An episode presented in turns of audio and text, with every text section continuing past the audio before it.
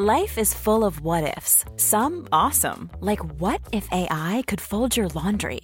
And some, well, less awesome, like what if you have unexpected medical costs? United Healthcare can help get you covered with Health Protector Guard fixed indemnity insurance plans. They supplement your primary plan to help you manage out of pocket costs. No deductibles, no enrollment periods, and especially no more what ifs. Visit uh1.com to find the Health Protector Guard plan for you.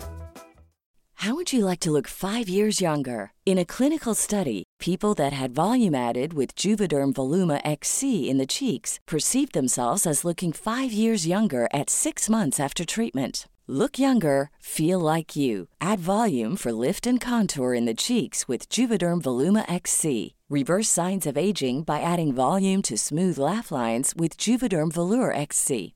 For important safety information and to find a licensed specialist, visit juvederm.com. That's J U V E D E R M.com. Not for people with severe allergic reactions, allergies to lidocaine, or the proteins used in Juvederm. Common side effects include injection site redness, swelling, pain, tenderness, firmness, lumps, bumps, bruising, discoloration, or itching. There's a risk of unintentional injection into a blood vessel, which can cause vision abnormalities, blindness, stroke, temporary scabs, or scarring. Talk to a licensed specialist to find out if it's right for you.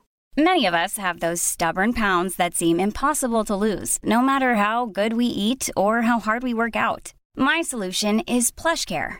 PlushCare is a leading telehealth provider with doctors who are there for you day and night to partner with you in your weight loss journey. They can prescribe FDA-approved weight loss medications like Wagovi and Zepbound for those who qualify. Plus, they accept most insurance plans. To get started, visit plushcare.com slash weight loss. That's plushcare.com slash weight loss.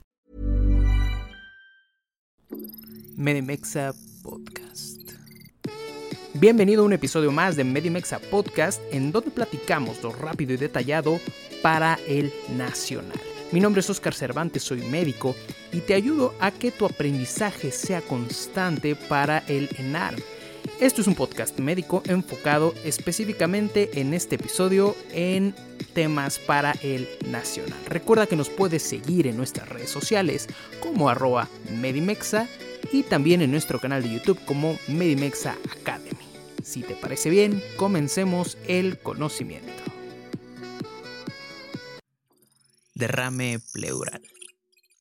¿Cómo estás? Mi nombre es Oscar Cervantes. Espero que te encuentres muy muy bien en, este, en esta semana, en esta Neumo Weekend, donde vamos a estar revisando algunos de los puntos más importantes de la neumología. En esta ocasión te voy a estar hablando de algo importante que es el derrame pleural. El derrame pleural es algo sumamente importante porque debemos de discernirlo si es de etiología propiamente pulmonar o es de etiología extrapulmonar. Y a esto debemos de llegar primero a la conclusión de que 25 de ellos no vamos a encontrar una etiología, 25% de ellos, perdón, no vamos a encontrar una etiología clave, una etiología precisa de dónde se va a estar llevando a cabo esto.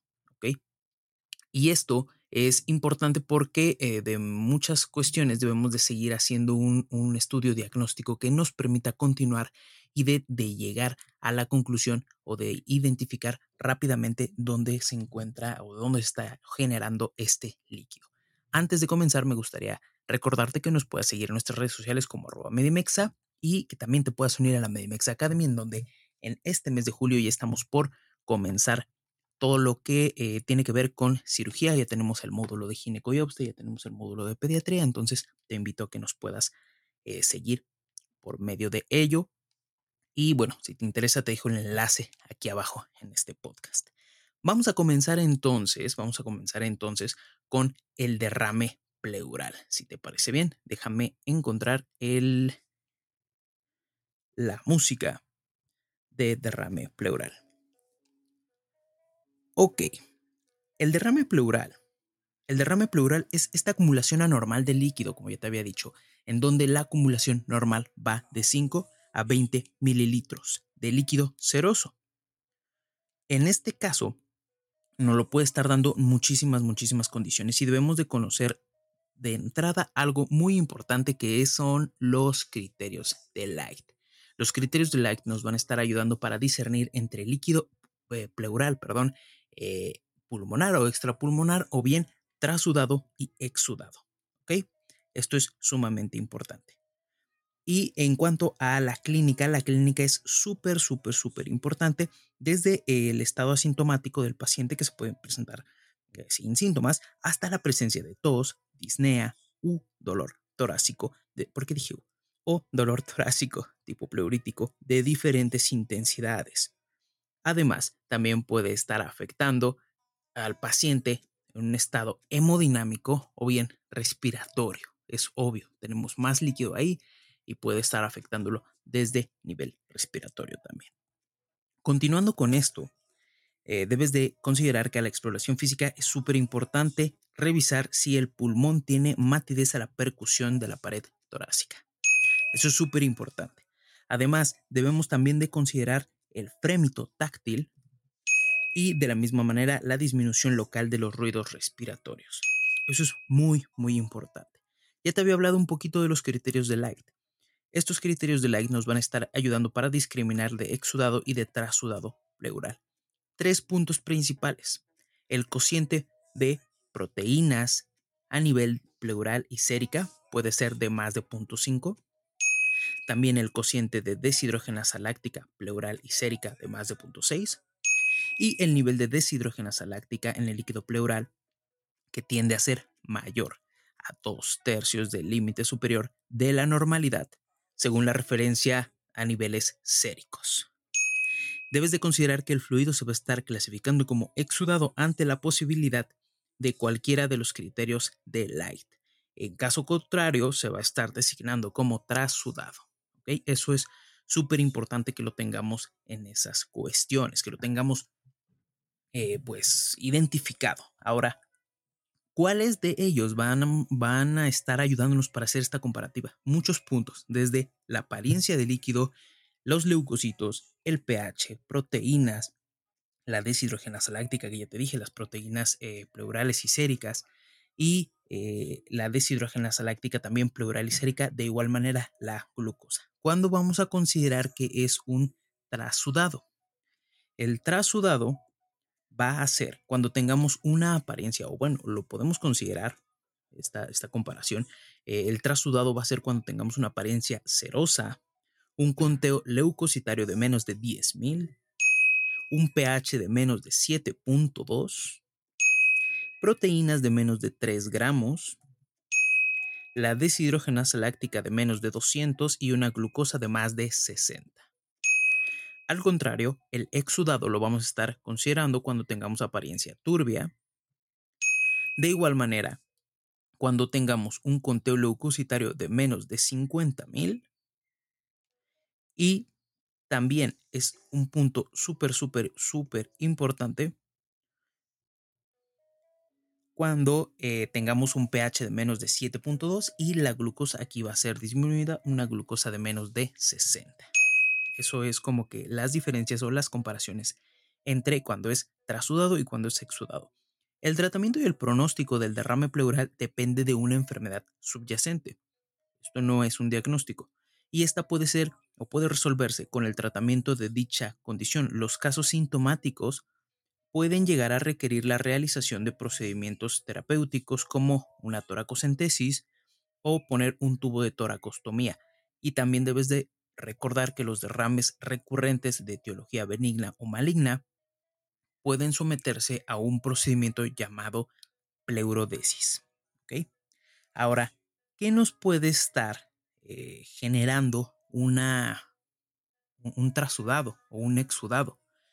Te voy a dar algunos puntos eh, claves, por así decirlo, porque pueden ser un montón de cosas en donde ¿qué puede estar generando primero trasudado? Un trasudado lo puede estar dando la insuficiencia cardíaca congestiva, la enfermedad pericárdica, el síndrome nefrótico, una diálisis peritoneal, una oclusión venosa central, una enfermedad oclusiva venosa. Si te das cuenta, trasudado es sinónimo de que este líquido no se está generando dentro de los pulmones, que hay algo externo, como ya te lo había dicho al principio, que va a estar generando este acúmulo de líquido a nivel pleural, principalmente la insuficiencia cardíaca congestiva. Ese es el número uno. ¿ok? Y en cuanto a exudado, principalmente son trastornos primarios que pueden estar localizados en las pleuras, cuales nos van a estar llamando muchísimo la atención. Metástasis, principalmente de pulmón, o también puede ser de mama, que hay como una discrepancia, ¿no? Puede ser eh, exudado, trasudado, pero bueno. Infecciones bacterianas piógenas y también un punto muy importante es el embolismo pulmonar. También puedes considerar otras cosas como tuberculosis, parasitosis, infecciones víricas de algún hongo, linfomas, este, muchísimas, muchísimas, muchísimas cosas que pueden ser importantes a ese nivel. Y pues bueno, eh, hasta aquí llegaría este, este podcast de eh, Trasudado y Exudado. Espero que te haya ayudado, espero que te haya quedado claro. Eh, hasta aquí llegaría y nada más. Espero que estés muy bien. Vamos a estar subiendo algunos episodios de neumología, como te dije, es la Neumo Week, y espero que los disfrutes. Espero que te ayuden para que sigas aprendiendo en cualquier momento y en cualquier lugar. Mi nombre es Oscar Cervantes. Cuídate mucho, que estés muy bien. Nos estamos escuchando y viendo. Adiós.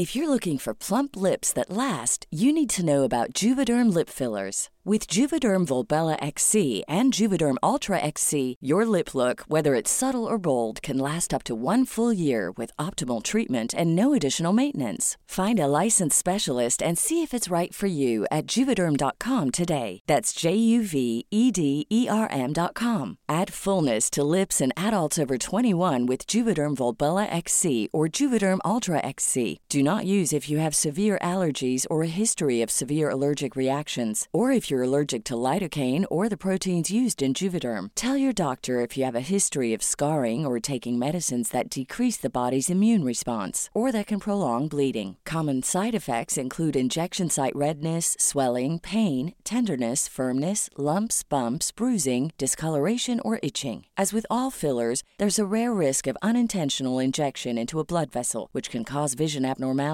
blindness, stroke, temporary scabs, or scarring. For full important safety information, visit juvederm.com. Hold up. What was that? Boring. No flavor. That was as bad as those leftovers you ate all week. Kiki Palmer here, and it's time to say hello to something fresh and guilt-free. Hello Fresh. Jazz up dinner with pecan-crusted chicken or garlic butter shrimp scampi. Now that's music to my mouth. Hello Fresh. Let's get this dinner party started. Discover all the delicious possibilities at HelloFresh.com.